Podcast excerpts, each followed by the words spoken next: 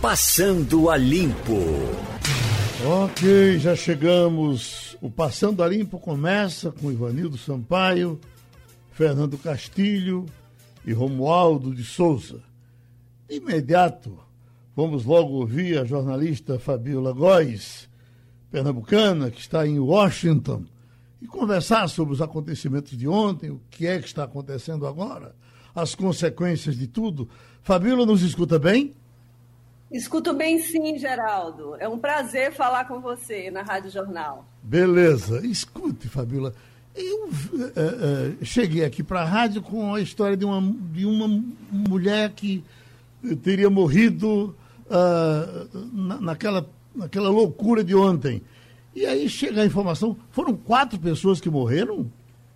Isso mesmo, foram quatro, quatro mortos. Quem estava do lado de fora, como eu, não tinha noção do tamanho do, do, do, problema dessa confusão. Né? Eu cheguei, era por volta de três da tarde, mas eu sei que, que desde bem cedo pela manhã havia muitos manifestantes. Eu peguei o metrô aqui em Washington, não pude descer na estação do Capitol, porque estava fechada, então andei uns 10 minutos até lá. Tinha um grande número de pessoas, muita gente com faixa, é, alguns bebendo, com aquelas roupas bem típicas americanas.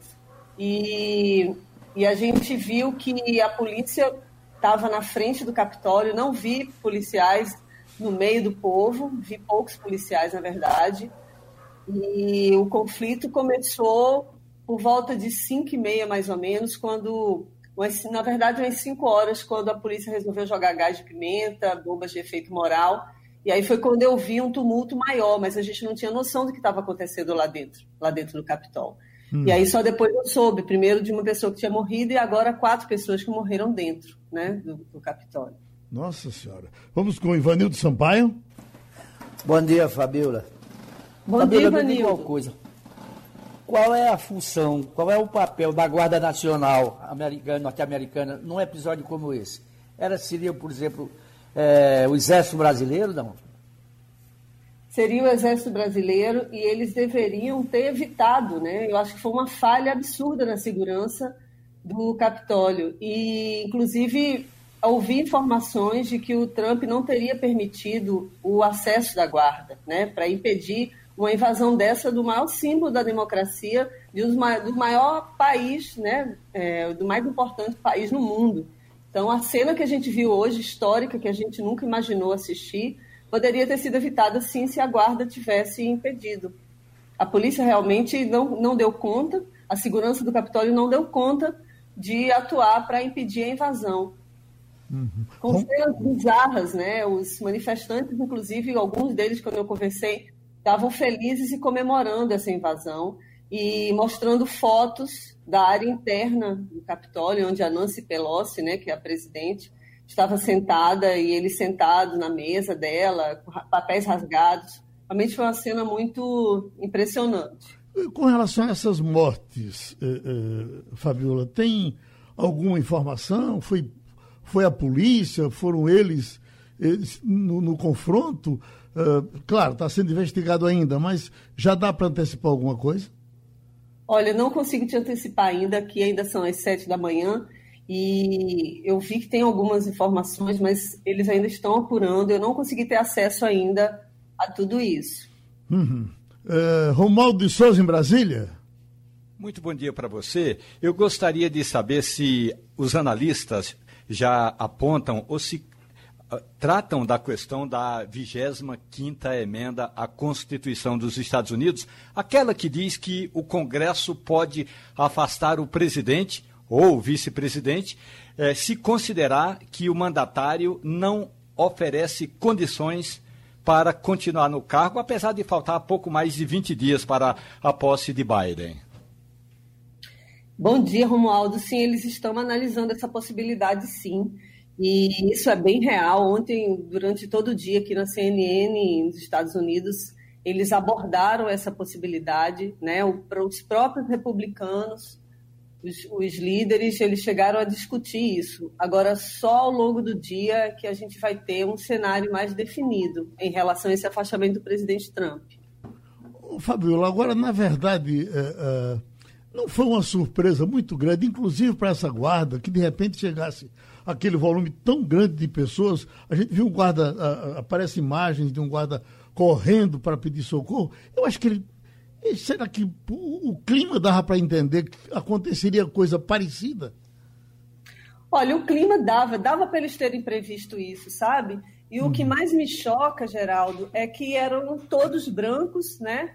Que dá, quer dizer, tinham vi alguns negros ali no meio, mas eu penso assim, será que se a grande maioria fosse de negros, eles atuariam da mesma forma, né? Porque quando soltaram o gás de pimenta, eu vi algumas pessoas falando I can't breathe, né? Uma alusão a como George Floyd morreu, quando foi enforcado por, um policial, né? Uhum. Então, assim, eu não vi, eu realmente, eu estou muito chocada porque eu estou eu, acostumada a participar de manifestações em Brasília, que eu morei lá é, em Brasília há mais de 30 anos e fui repórter do Correio Brasiliense, Jornal de Brasília. Eu cobria manifestações públicas assim como essa e eu via muito mais policial em Brasília do que aqui nos Estados Unidos, né? Uhum. No, no, no, momento que é, eles já deviam estar prevendo, né, que o Congresso estaria votando, né, certificando a eleição do Biden, como é que não preveram isso? Então, eu realmente fiquei muito chocada, assim, porque não havia, é, eles poderiam ter evitado essa, essa invasão. Pelo que você disse no começo, o, o Trump poderia ter interferido para que tivesse menos polícia, seria isso? Eles poderia ter ele poderia ter pedido para a Guarda Nacional, para a força, né, as forças uhum. militares dos Estados Unidos, é, chegarem até lá, né? Sim. Eles têm capacidade para isso. Eu vi um ou dois helicópteros sobrevoando a área. Quando eu cheguei na área que, que, entra, que chega assim, na, na, tipo uma grande esplanada, vamos dizer assim, na chegada do Capitólio, eles tinham alguns, alguns veículos né, da polícia, mas não tinha policial revistando ninguém. Inclusive, a prefeita de Washington, ela decretou um toque de recolher às seis horas da tarde, é, até as 6 horas da manhã de hoje, e as pessoas às 5 e meia estavam lá, a grande maioria ainda estava lá, não tinha nenhuma sinalização para que evacuassem o local. Né? Então, realmente ficou assim, foi uma cena bem complicada e o, o certamente o presidente americano, se tivesse interesse ele, de, de, que as pessoas saíssem de lá, ele ele teria enviado né, reforço no policiamento, na segurança. Né? Fabíola Góes, jornalista, está conversando com a gente. Nesse momento ela está em Washington. Fernando Castilho. Fabíola, é, uma coisa que chama a atenção nesse movimento é como as autoridades, deputados e até o próprio presidente Trump assustaram-se com a invasão no Capitólio. É, eu acho que na cabeça do americano, invadir o Capitólio era uma coisa impensável. E você acha que essa coisa interferiu para que não houvesse uma, uma, uma proteção, é, é, uma, um maior número de agentes Nara? Até porque quem liderou isso foi aquele grupo QAnon, né, que é um grupo radical, que ninguém respeita muito, mas que ganhou força e cujo personagem ganhou visibilidade global agora. Não foi surpresa? Com certeza, Fernando. Eu, eu, assim, logo cedo, né, a gente viu que o presidente Trump estava incentivando que as pessoas fossem para lá, né? Fossem protestar contra a vitória, fossem pressionar. Aquilo dali foi uma sinalização mesmo. Ele quis ganhar no braço ali, né? E eu vi alguns analistas políticos aqui falando de uma tentativa de golpe mesmo contra o Congresso americano, né? Então, é, os, os, próprios republicanos que antes estavam defendendo que a população estivesse lá, depois mudaram o discurso durante a sessão e eles disseram que realmente houve excesso, né, que, que é, foi um ataque à democracia americana e que isso jamais poderia ter acontecido.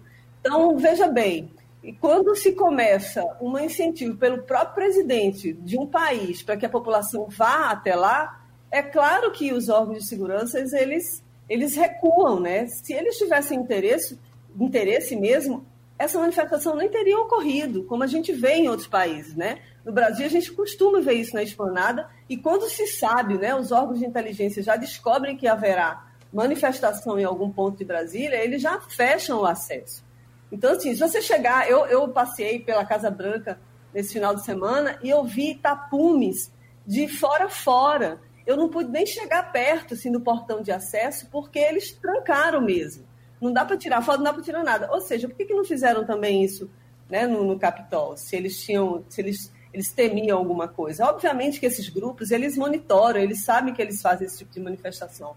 E não foi isso que a gente viu aqui, esse evitar um conflito como esse, né? Agora tá aí, quatro mortos, né, num, num episódio triste, que foi assistido pelo mundo inteiro, chocante, realmente foi muito chocante. Eu parecia assim, uma cena de filme, você chegar no Capitólio e tá totalmente ocupado, pessoas, alguns vândalos, vi pessoas bebendo, vi pessoas assim passando mal de tanto que bebeu caído no chão, né, é, com faixas, com uma certa agressividade no olhar. Foi muito esquisito. Ô, ô, Fabiola, a essa altura do campeonato, é, eu, eu, só tenho escutado alguns depoimentos dos republicanos, de George Bush, parece que mais um ou dois, a essa altura, já há uma maioria republicana condenando esses atos eh, consentidos, permitidos e estimulados por Donald Trump? Com certeza. O próprio Mike Pence, né, ele se pronunciou logo depois, né, quando a sessão retomou, que, que era um absurdo aquilo estar tá acontecendo, que a eleição foi democrática, né, eles fizeram um processo extremamente claro, foi confirmado pelas autoridades que não houve fraude, e o próprio vice-presidente né, não atendeu ao pedido, como se o Mike Pence tivesse condições de mudar o resultado né, do colégio eleitoral.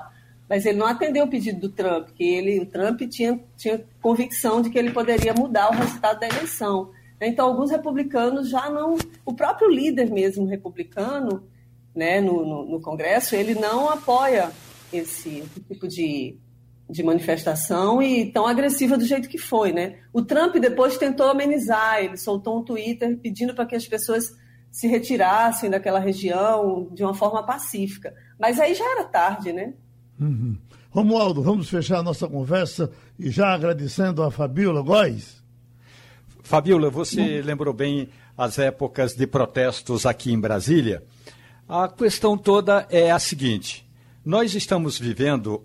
Eh, ontem à noite, o presidente Jair Bolsonaro disse a manifestantes ali na porta do Palácio da Alvorada, ele repetiu a, a ladainha que vem dizendo o tempo todo de que houve fraude nas eleições presidenciais na escolha de Joe Biden. Portanto, a questão é: você analisa que o que vimos ontem aqui, aí nos Estados Unidos, pode se repetir aqui no Brasil daqui a dois anos, caso uma disputa, caso na disputa da reeleição o presidente Jair Bolsonaro saia derrotado?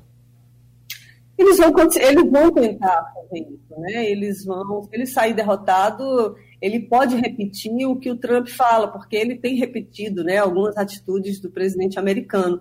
Então não me admira se o presidente brasileiro seguir a mesma linha, né? A gente vai acompanhar isso aí. É bom que todos os órgãos institucionais fiquem atentos, né? Porque aqui as instituições são, são sólidas, né? A gente comprova isso com o resultado que foi confirmado, né? O Biden vai assumir realmente a presidência no dia 20. Então, vamos ver como é que o Bolsonaro vai, ainda dois anos, ainda tem muito tempo, né? Vamos ver como é que ele vai se movimentar a partir daqui da seleção americana. Talvez ele recue, porque ele viu que não deu resultado que o Trump fez, né? Foi uma, uma tentativa mesmo, foi não aceitar um resultado de um processo democrático. E não me admira se ele fizer, mas vamos ver o que, que vai acontecer nesses próximos dois anos. Fabíola, mil vezes muito obrigado e se cuide, tá certo? Muito obrigada, Geraldo. É um grande prazer. Eu sou pernambucana, escuto o seu programa desde menina. Fui para Brasília muito cedo, mas eu queria parabenizar o trabalho que você faz aí há muitos anos na capital pernambucana e no, no no estado inteiro. Vamos falar um pouco sobre o ministro da Saúde, Pazuello, aquela declaração de ontem em rede nacional de rádio e televisão, aquela coisa de tudo pronto, tudo acabado. Eh, para quem vinha acompanhando um, um, um, caos de contratos rescindidos ou não, não feitos, uh, para aqui, para lá, e de repente vem aquela coisa assim como Está tudo lindo, tudo puro, tudo maravilhoso. É uma coisa de impressionar. Romualdo, você destacou bem no comentário, mas podia acrescentar mais alguma coisa? Olha, Geraldo, o que me assusta é justamente os governadores inclusive o representante dos governadores do Nordeste, que é o governador do Piauí, o Wellington Dias, fazer uma reunião com técnicos e secretários do Ministério, não ter uma resposta sequer do ministro da Saúde sobre o pleito dos governadores, e o pleito, o pedido dos governadores é quando vamos dar início à vacinação? Então, essa resposta o ministro não deu, os técnicos não disseram aos governadores, porque houve uma reunião eh, na terça-feira eh, em videoconferência, inclusive participou o governador do Piauí, representando os nove nordestinos, e ninguém deu uma resposta, data exata, vai ser ali, cravado. Aí vem o ministro ontem toma cinco minutos do rádio e da televisão e faz um pronunciamento sem pé e nem cabeça, sem sujeito, verbo e predicado, já que hoje é o dia do leitor. Portanto, falta ainda ao Ministério eh, da Saúde colocar o pé no chão, porque quando o ministro diz, Geraldo, nós vamos exportar vacina, ou nós vamos ser o maior produtor de vacinas da América, mas não tem vacina nem para começar a campanha. Portanto, é algo assim meio fora da realidade, o que disse ontem o ministro da Saúde, Eduardo Pazuello. Ô, Ivanildo, que coisa interessante. Enquanto a nossa confusão da cabeça é a questão de comprar vacina, pois o ministro vem dar uma declaração, vamos vender vacina. Vi, vi e ouvi o pronunciamento do ministro ontem à noite. Dá a impressão que ele está com medo de perder o emprego. Não disse absolutamente nada, não deixou nada claro não falou quando é que começa a vacinação, se é que vai começar um dia. Quer dizer, toma, como o Romualdo falou, tomou o tempo do, dos, dos, telespectadores, dos ouvintes de rádio, para não dizer nada. Nada, nada, nada, nada. Nada com nada. É um negócio lamentável. Fernando Castilho? É, Geraldo, eu acho que a coisa é mais grave. Eu acho que o governo tem um problema muito sério, que é o dia 25 de janeiro, que pode sim viabilizar a, o início da vacinação da, da, da vacina feita em São Paulo, ou produzida em São Paulo com a Sinovac. E o governo está trabalhado, é, já vem tentando desde Natal fazer essa compra, usou toda a força do Itamaraty para ver se consegue antecipar. Se ele conseguir essa semana, ele vai botar num avião e vai chegar aqui. Mas tem um problema mais sério que é o seguinte: a desorganização do Ministério provocada pelo ministro. Esse ministro é talvez uma, uma questão muito séria. Ele desorganizou a máquina. Então, mesmo que você tenha as vacinas, a gente vai ter dificuldade porque o Ministério não está falando com os estados. Por exemplo, ontem ele falou que os estados tinham seringas. Não tem. Os estados têm seringa para fazer vacinações normais. Ele falou que o Estado, o governo, podia requisitar 30 milhões de seringas da, da indústria de plástico. Não pode. Não pode porque desde novembro, aliás, desde setembro, a indústria vem pedindo, pelo amor de Deus, uma data para fazer vacina, ou para fazer seringa. E o governo não respondeu. Então, é uma série de providências não tomadas que deságua nisso. O espetáculo da fala de cinco minutos de Bolsonaro é a cara do governo Bolsonaro e a cara da incompetência do ministro, que as pessoas já não levam a sério. Você vê que o, a repercussão disso é nenhuma. Ninguém deu falar isso. Isso é muito ruim. Quando um país, o ministro da Saúde, numa uma Covid-19 acontecendo, 200, milhões, 200 mil mortes e 8 milhões de pessoas infectadas, e ninguém acredita no ministro da Saúde, a coisa é muito séria. O Romualdo, e ele se colocou, colocou o Ministério, colocou o governo federal como parceiro da vacina do Butantan. Temos duas vacinas. Quer dizer, essa vacina que vem sendo utilizada, eh, eh, jogada no lixo o tempo todo por Bolsonaro, eh, pelas autoridades do Ministério da Saúde, pelas autoridades federais, o tempo todo descredenciando, descredibilizando a vacina, boicotando a vacina, de repente ela passou para o colo dele. Ontem, Geraldo, o secretário de Saúde aqui do Distrito Federal é, falou com o ministro da Saúde, antes ainda de Pazuello gravar aquele pronunciamento. É bom lembrar, o pronunciamento de Pazuello seria às oito e meia da manhã. E aí ele refez o pronunciamento aí por volta oito e meia da noite, desculpe, só foi ao ar uh, às nove horas. Aí ele teve de refazer porque tinha lá uma incongruência. Mas tá.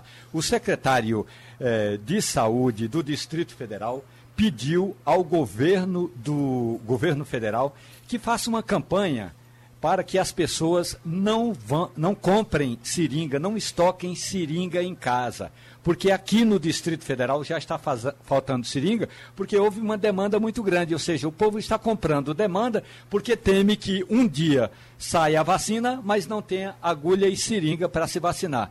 Aí o ministro prometeu que uma das próximas campanhas, um dos próximos eh, pronunciamentos, ainda que nas redes sociais, será exatamente esse, pedindo que os cidadãos não comprem seringa, porque quando tiver a vacina vai ter a, a seringa. Mas a gente viu, não é, Castilho, que o presidente da República suspendeu uma compra que o Ministério estava fazendo, justamente porque houve uma elevação de preços. Eu tenho dito, Geraldo Freire, que quando você está numa guerra, você não tem condições de fazer cotação da espoleta é o que o fornecedor apresentar, porque senão você fica sem espoleta e perde a guerra. Numa pandemia, não tem como fazer cotação de preço e esperar a queda do preço dos insumos. Só uma informação adicional. Pois não. Geraldo. Pois não. É, se você pegar tudo que o setor de seringas compra no ano às indústrias petroquímicas, não dá 5%. O setor da construção civil compra em torno de 45, 48.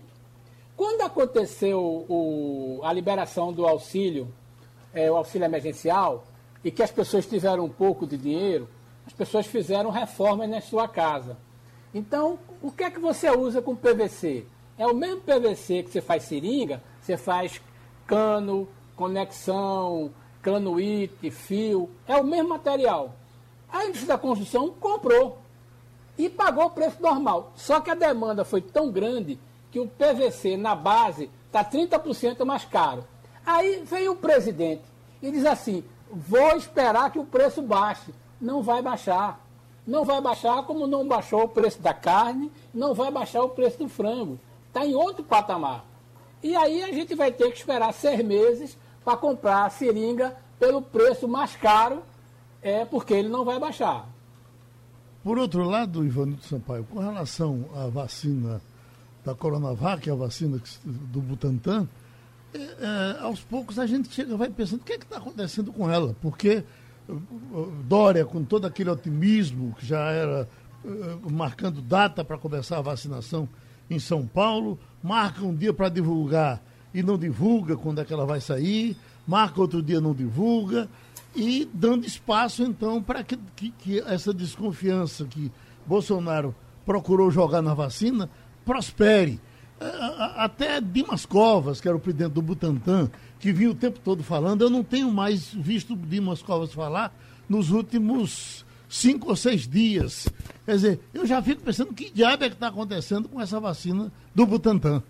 Geraldo, há alguma especulação sobre isso. Algumas pessoas dizem que o governo de São Paulo, Dimas Covas e o, o governador estão calados para não provocar a Anvisa, que hoje está militarizada por pessoas ligadas ao presidente Bolsonaro.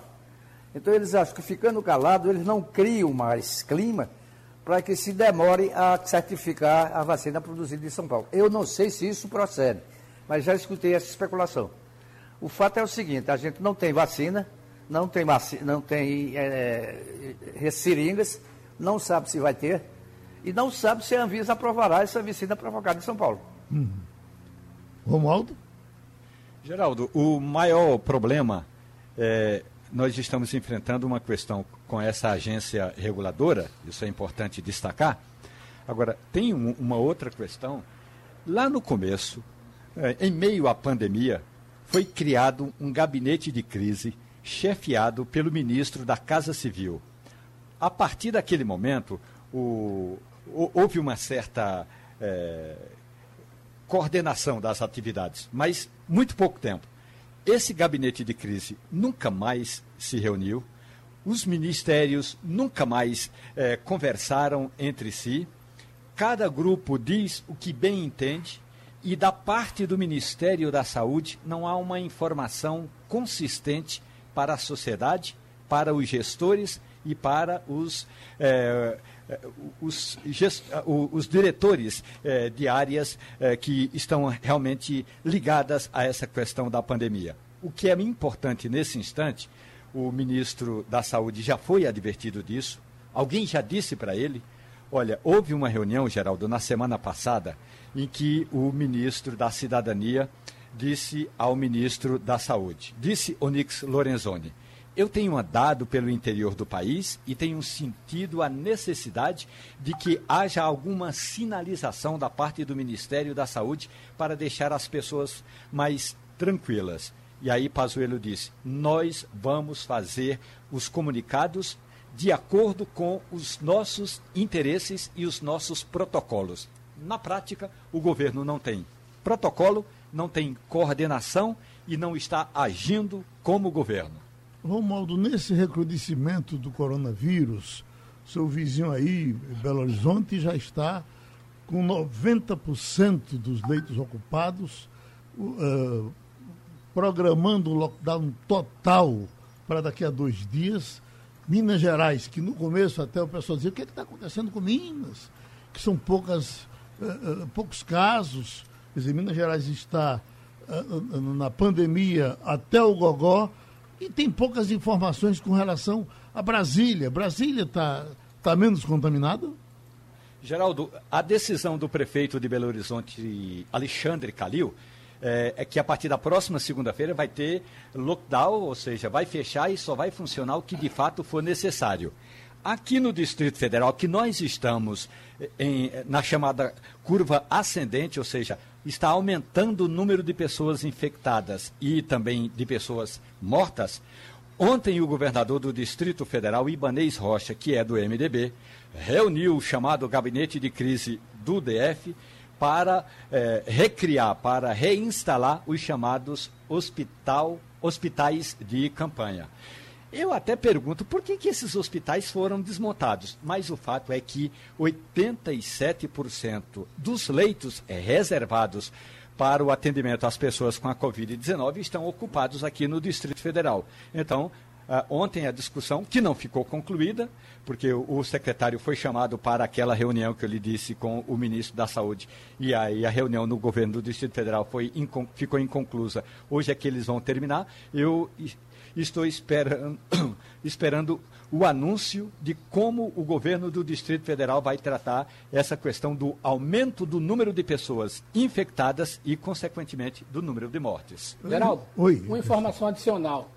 É, nessa onda de recrudescimento que o Romualdo está falando aí, a gente tem que prestar atenção em duas coisas. Desde o dia 1 de janeiro, não tem dinheiro do Ministério dinheiro diferenciado, especial para os estados. Então, desde o dia 1 de janeiro, o tratamento e assistência ao pessoal da Covid é por conta e risco dos estados. Para você ter uma ideia, na Covid, só para pagar diárias e serviços médicos, a União liberou 40 bilhões. Esse recrudescimento tem um problema muito sério. Cada paciente que é internado na rede pública custa mil, aliás, o INSS paga R$ 1.600 por dia. É um doente muito caro. Então imagina um, um, sujeito que passa 20 dias, 30 dias. A conta desse cara é muito cara. Mas o quem está pagando é o Estado. Então os governadores estão desesperados porque ninguém programava essa coisa durante tanto tempo. Os governadores trabalhavam que em janeiro a vacina chegava, começava a vacinação, o número de infectados diminuiria. Não é nada disso que aconteceu. Então, essa, esse desespero dos governadores é de que a questão está virando insuportável. E não há nenhuma indicação de que a União vai socorrê-los. Esse é um problema de saúde, mas está virando um problema econômico. E eu digo a você, vai ter muito estado que vai precisar fazer lockdown. Eu estava, eh, Ivanildo, acompanhando eh, ontem à noite informações de São Paulo, de hospitais particulares. O pessoal falando da situação, por exemplo, do Sírio Libanês, que estava com 30 pacientes sem acesso à UTI, porque as, a, a, as UTIs do Sírio estavam todas ocupadas. Estamos falando de hospital pago e muito pago e muito caro, né?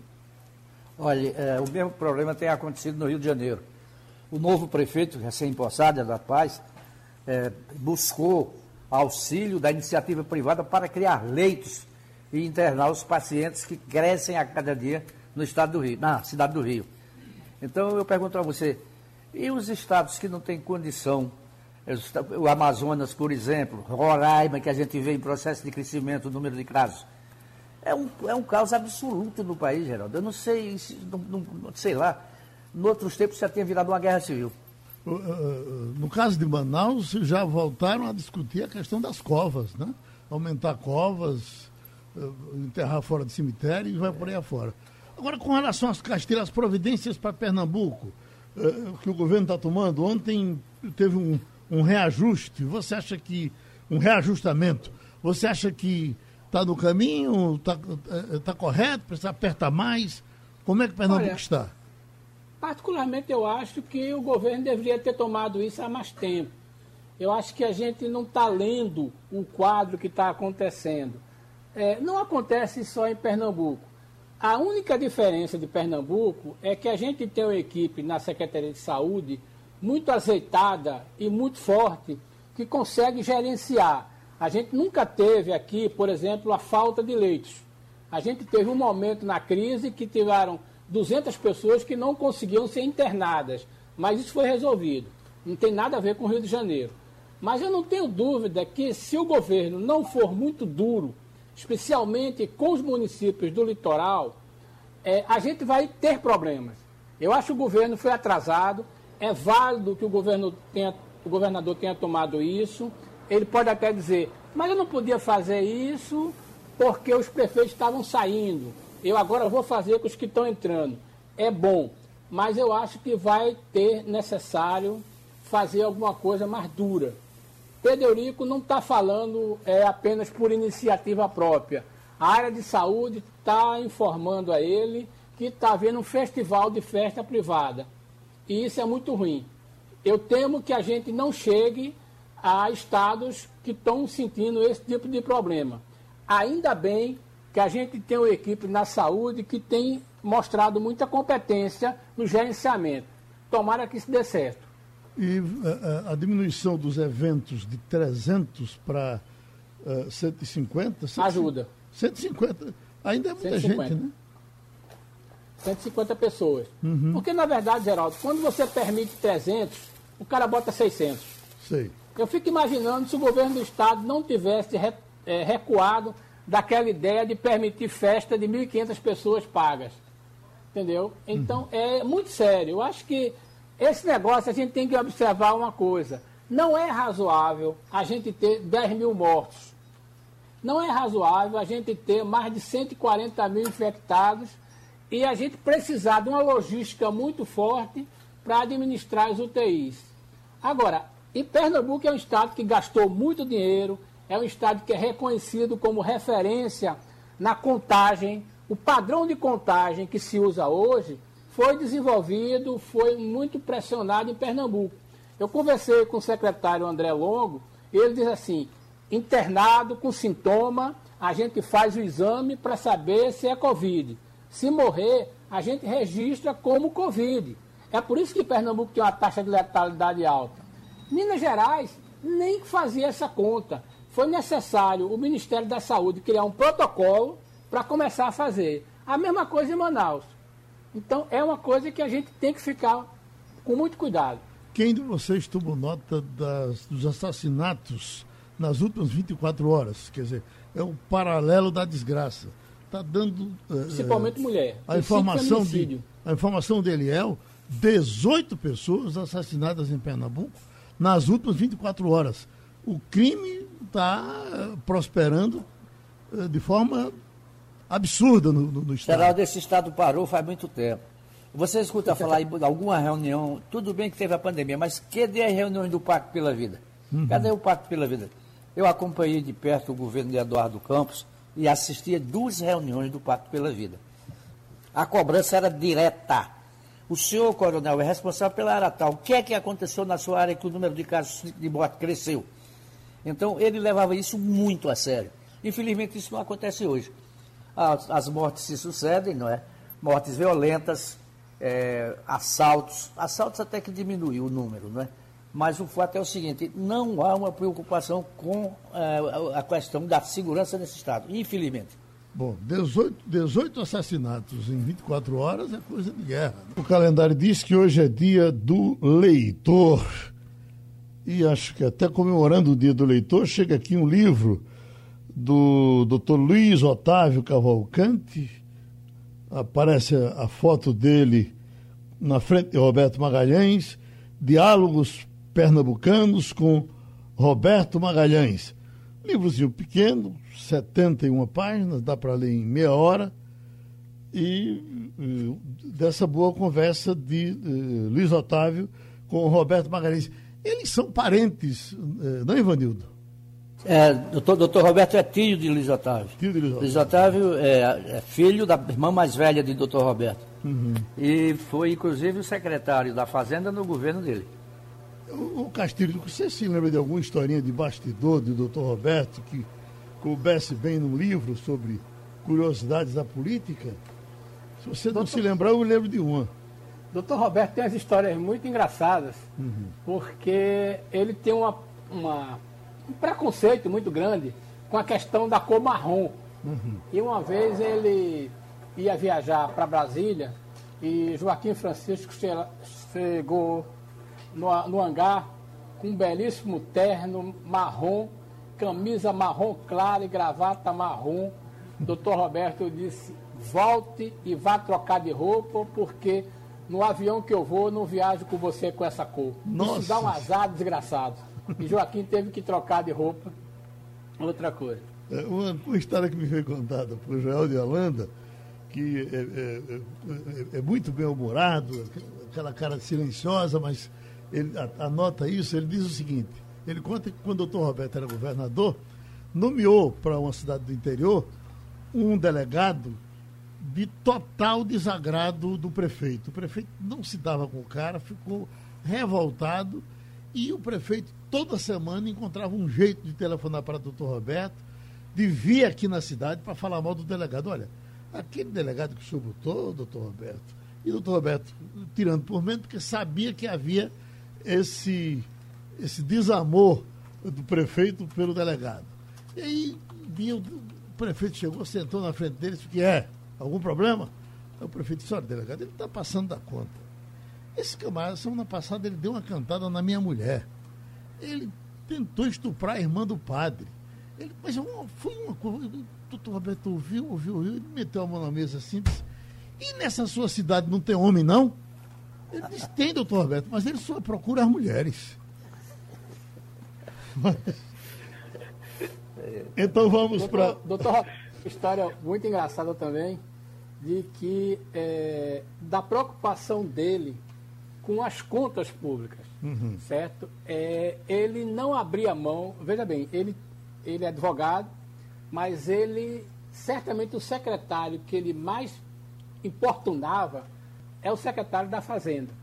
E ele tem um, uma, uma preocupação muito grande com a história de contrair empréstimos. Ele não admitia, pela sua formação, de que o Estado precisasse é, se endividar para fazer empreendimento. Isso foi um problema muito sério na época, na época ele foi governador, porque Pernambuco precisava tomar dinheiro emprestado para fazer swap e ele resistiu muito a fazer isso. Foi preciso, depois dos quatro anos, Pernambuco fazer mas é uma preocupação dele com o caixa, tanto que se criou a expressão dinheiro azul e branco. Mas é uma visão dele, mas é uma coisa que, que é muito elogiável, era a preocupação dele com o caixa e com as contas. Hum. O doutor Roberto não dava um passo sem que soubesse exatamente quanto ia custar. Isso vinha da prefeitura e ficou no governo do Estado. E na prefeitura, ele, ele não, porque ele foi primeiro governador para depois ser é, prefeito. Depois é que né? ele foi prefeito. É. É. E, é, o, Raul Henri era o vice-prefeito dele, e do setor de cultura, e as festas que eram realizadas, e muitas festas no Recife Antigo, é, é, Raul, com, com, com, todo jeitinho, ia lá falar com ele para ele aprovar, e ele sempre tinha um pé atrás com relação a festas. Quando o Raul chegava aqui, entregava o relatório, ele olhava, olhava, olhava, lia de, de canto a canto e dizia, ô oh, povinho para gostar de festa.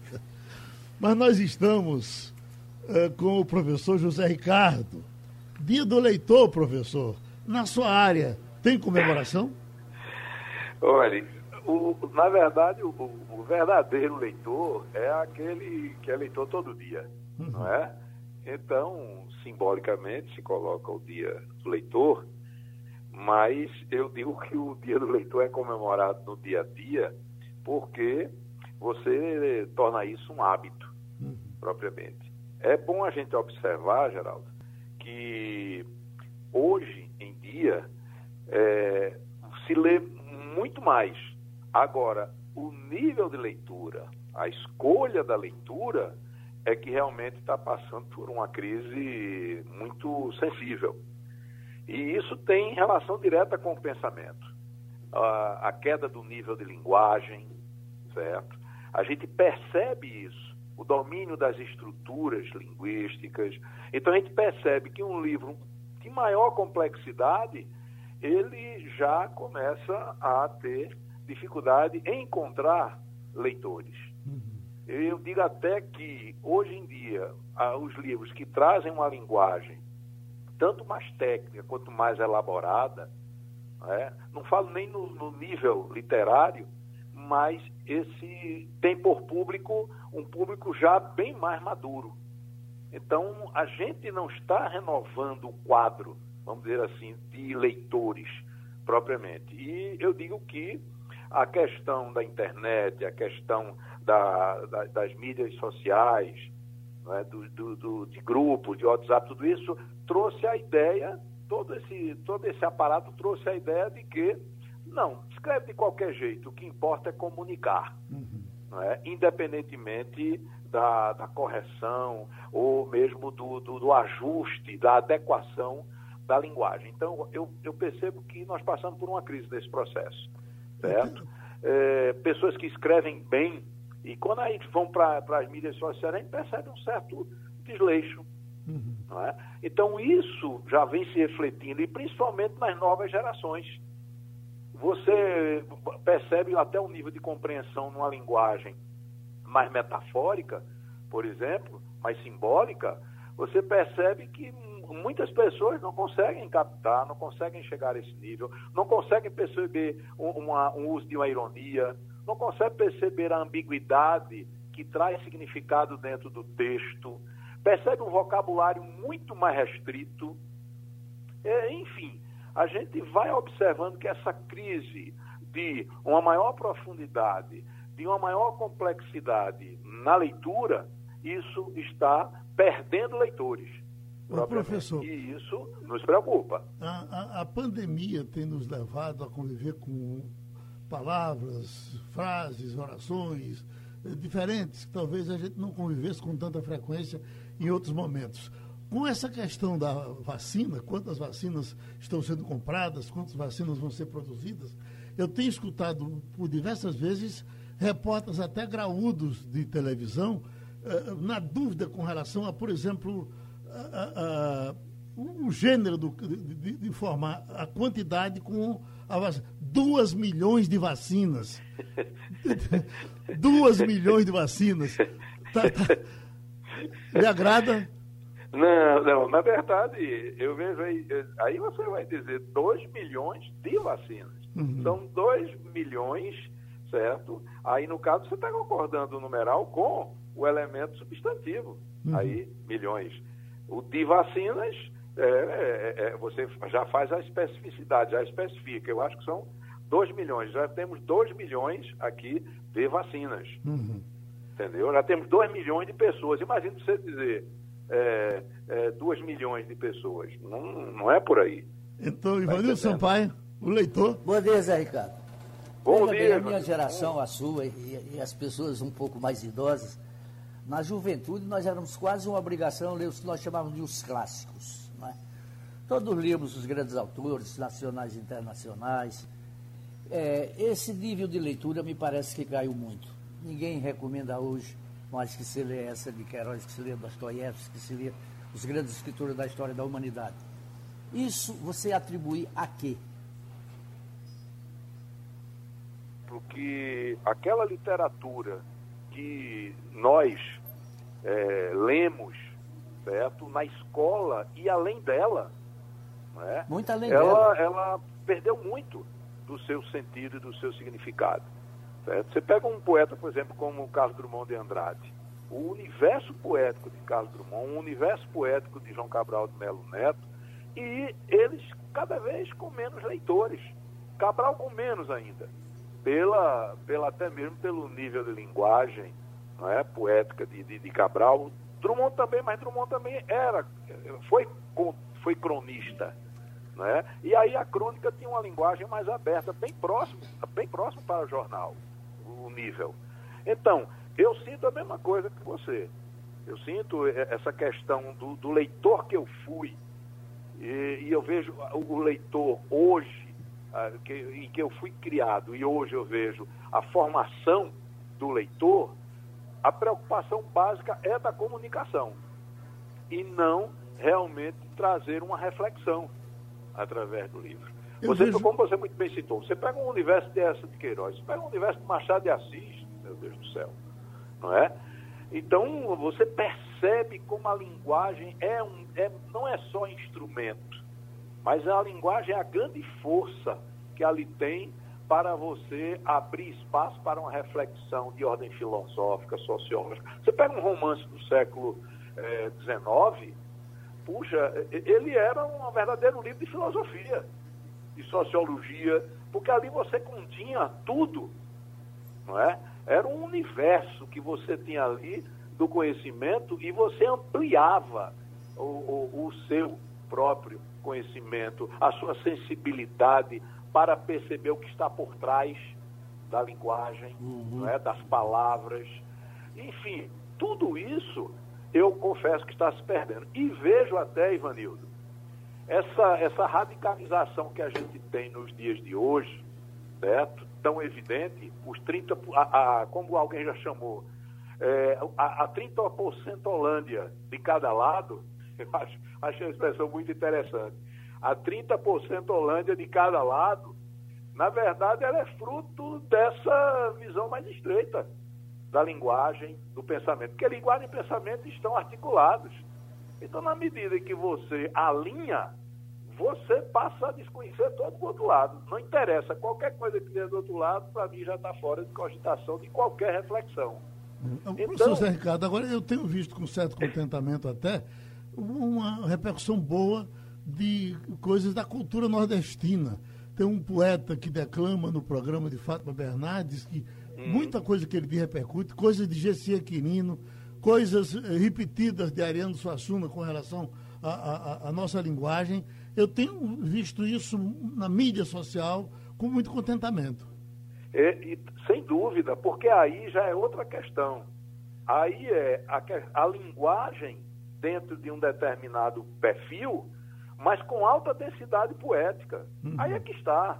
Não é só a questão da correção ou não da linguagem é a capacidade que a, a, a, linguagem tem de gerar sentidos múltiplos. E aí, nessa linguagem poética que a gente vê no Patativa do Assaré, que a gente vê em todos aqueles cantadores lá do, do Pajeú, não é? E, então, essa valorização, o Braulio, que tá, acho que é Braulio o nome Sim. dele, é, são muito bons, uhum. são versos excelentes. E a gente, o, o GCE, não é? Todos eles trazem esse universo de linguagem, mas gerando significados. Uhum. Entendeu? Então, isso tem valor. Tem um valor para, para o leitor que procura a leitura como ambiente de reflexão, ambiente de visão crítica. E eu vejo hoje essa questão bastante reduzida. Uhum. Se eu não entendi a ideia do textão, né? Eu não leio textão, dizem as pessoas. Eu só leio aquilo que está em poucas linhas, porque o foco é a comunicação. Eu acho que isso tirou o aspecto da reflexão. E o ato de ler é uma questão muito pessoal, individual. É muito relevante isso, porque a, a leitura para você, ela traz reflexões e ela traz uma liberdade para você de compreensão, de interpretação. A leitura é um grande instrumento de liberdade, porque ela permite você trazer vários significados naquilo que você lê. Eu sei que Romualdo, eu sei que Castilho estão com a boca cheia d'água para perguntar alguma coisa, mas o tempo da gente avançou tanto que eu quero agradecer ao professor Zé Ricardo a sua contribuição. Acaba de chegar aqui um- uma, uma nota da Secretaria da Saúde sobre o assunto que tratamos anteriormente. Vem aqui. A Secretaria Estadual de Saúde enviou uma nota esclarecendo que todos os casos suspeitos de Covid-19, inclusive os óbitos, precisam de análise laboratorial para que haja a efetiva confirmação.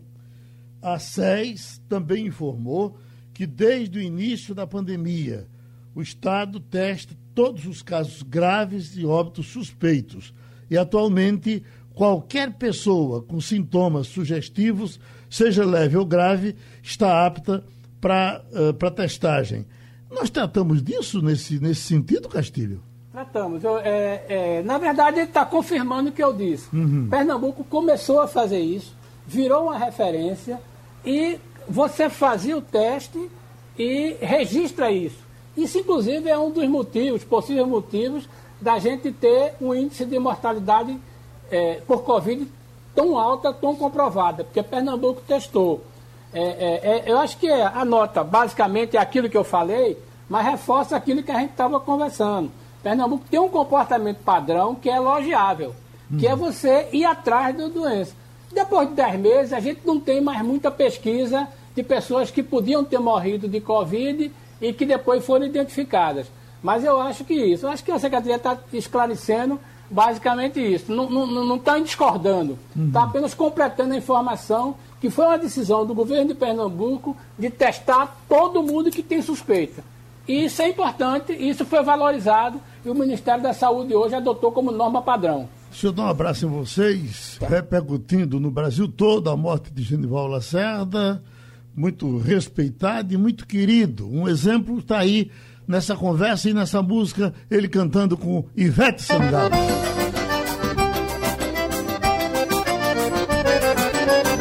Olha quem vem cantar comigo. É surpresa.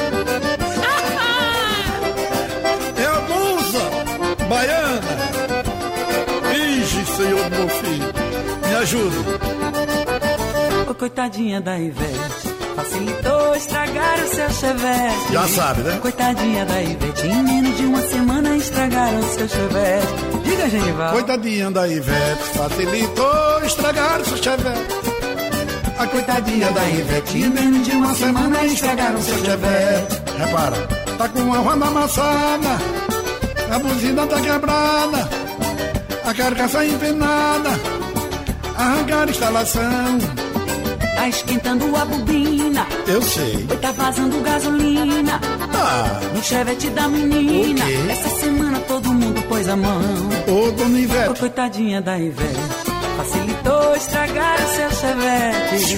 Coitadinha da Ivete, em menos de uma semana estragaram seu chevette. coitadinha da Ivete, facilitou estragar seu chevette. É, mas coitadinha da Ivete, é mesmo de uma semana estragaram seu A chevette. bichinha tem sofrido. Não tem moda de arranco. Também não paga no tranco. Rasgaram o colo do banco. Foi o da frente e o de trás. Quebraram o distribuidor, Quebrar, entupiram o carburador, tupir, furaram o radiador, esculhambaram o motor e agora não presta mais. fala-me Ô, Deus. coitadinha da Ivete, facilitou estragar o seu chevette. Dona Ivete? Ô, coitadinha da Ivete, em menos de uma semana estragaram seu chevette. Menino coitadinha na Ivete. É? Facilitou chamar-se chevette. Assim eu não aguento. Ai, coitadinha da Ivete. E a Genival, menina meu semana me diz que estragaram o seu chevette. Entortaram a direção, tamparam o escapamento, Esbagaçaram o cardão. Desmontaram o corta-vento. Diz Ivete.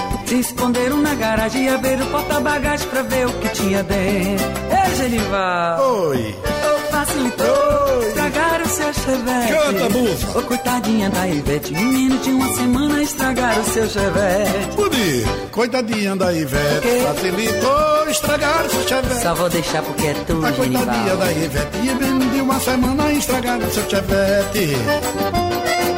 Jogar! Eita, Genival. Que é? São João tu é mais gostoso. Obrigado. amigo. Obrigado. Era um sonho. O quê? Tá me arrepiando, né? Eu e Ivete cantando a história do chevette. Mas é bom, lembrando da mamãe. Bom demais. Me dê um abraço aqui, chamegou. Chegue, chegue. É, coitadinha da Ivete, facilitou estragar seu chevette.